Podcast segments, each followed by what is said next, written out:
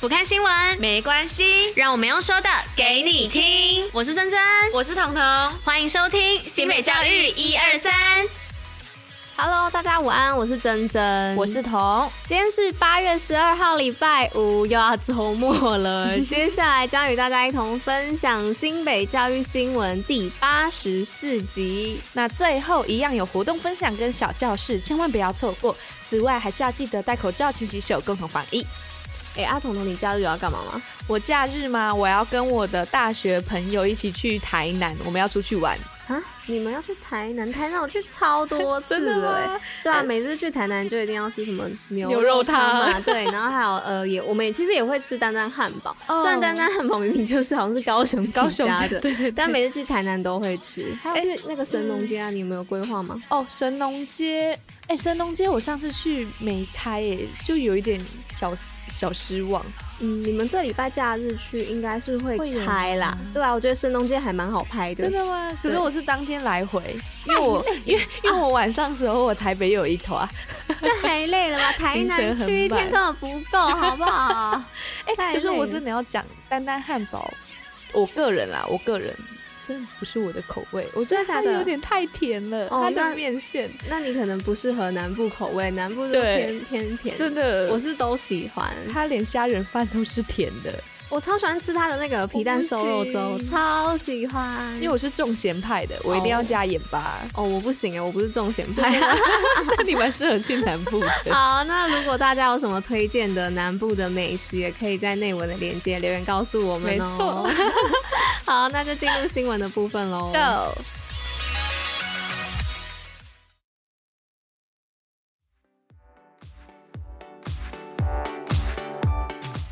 好，那今天第一则新闻的部分呢，是讲到全国技能竞赛青少年组金牌数全国之冠。那第五十二届全国技能竞赛呢，在日前呢、啊，与劳动力的发展署、中彰投分署呢等五个竞赛场地办理。那有来自全国九百七十五名选手进行决赛，而新北市呢，共有九十八位选手代表出赛。那其中更在十二个青少年组的职类竞赛中呢，赢得五个冠军，抱回九金。金五银十一铜，共计五十一奖哦，金牌数全国之冠，赞哦，超厉害！好，那来到第二则喽。第二则是有关于新北校园霸凌调查事件人员进阶培力，防治霸凌由我挺你，是为了让学生在校园拥有安全的学习环境。新北市教育局从一百零六年起，每年都会在十月办理初阶以及四月的进阶课程研习，而今年则在大观国中办理一百一十一年校园霸凌事件调查人员进阶课程研习，努力实现零容忍、零误判、零遗憾三零目标，共创友善校园。好的，在第三则新闻呢，是说新北阅读绽放光彩，得奖数全国第一啊！我怎么今天报的这两则都是全国第一？哇，赞哦！好，在一百一十年度呢，教育部阅读磐石奖中呢，新北市获奖数为全国第一。那如此的好成绩，除了展现新北市近年推广阅读教育的成功成果外，也奠基了学童学习的优质阅读教育。好，那再来第四则是有关于天赋我才为爱与服务福音国中科普列车开往大安国小，是新北市福音国中科普列车此次首度由八年级的资优生站在讲台上，与南投县的大安国小进行互动与交流，并延续服务精神，将简单的科学原理、垂手可得的物品进行游戏制作，让国小生透过游戏学习具生活化的科学知识外，也将自己所学带领给这些山里面的孩子知道。好的，那来到今天的最后一则新闻，是讲到铁人三项王者张团俊魅力讲座进入运动世界。那新北市运动热区呢，在今年特别邀请到在国内战无不胜的台湾铁人张团俊，于本周日，也就是八月十四号，分享他所经历的动人故事，带领民众了解铁人三项的魅力与价值。那活动免费哦，唯一一场，提醒喜爱铁人三项的朋友千万不要错错过。好的，今天新闻快速的结束了，所以接下来就要进入到活动的部分喽。BGM。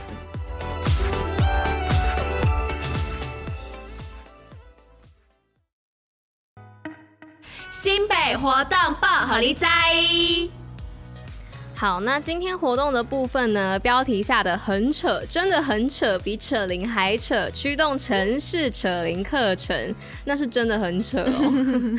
好，新北运动热区呢，为了让民众啊体验扯铃活动，分别在迪卡侬中和店与三重店开设扯铃班的课程。那时间呢，在九月三号与四号，欢迎有兴趣的民众前往运动据点的网页查询报名。那此外呢，也特别提醒一下大家哦，原本与本本周八月十三号的迪卡侬新庄店的扯铃有氧儿童班呢，课程因故取消喽，请各位具有见谅，同时也欢迎民众前往报名不同的体验课程。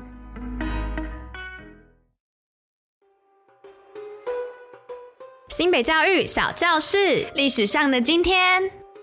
好的，非常快速的来到新北教育小教室。那今天的历史小故事呢，是要跟大家分享埃及艳后。那我是珍珍，今天的内容呢，我们一样把视角搭到国外哦。但跟昨天又不一样的地方是，我们今天要介绍的是极具历史色彩的埃及艳后。而今天呢，刚好是托勒密王朝最后一任法老克利奥佩托拉七世，也就是埃及艳后以毒蛇结束自己生命的日子哦。所以我们就来进行埃及艳后的科普小故事吧。那埃及艳后啊，她其实是古埃及托勒密王朝的末代女皇。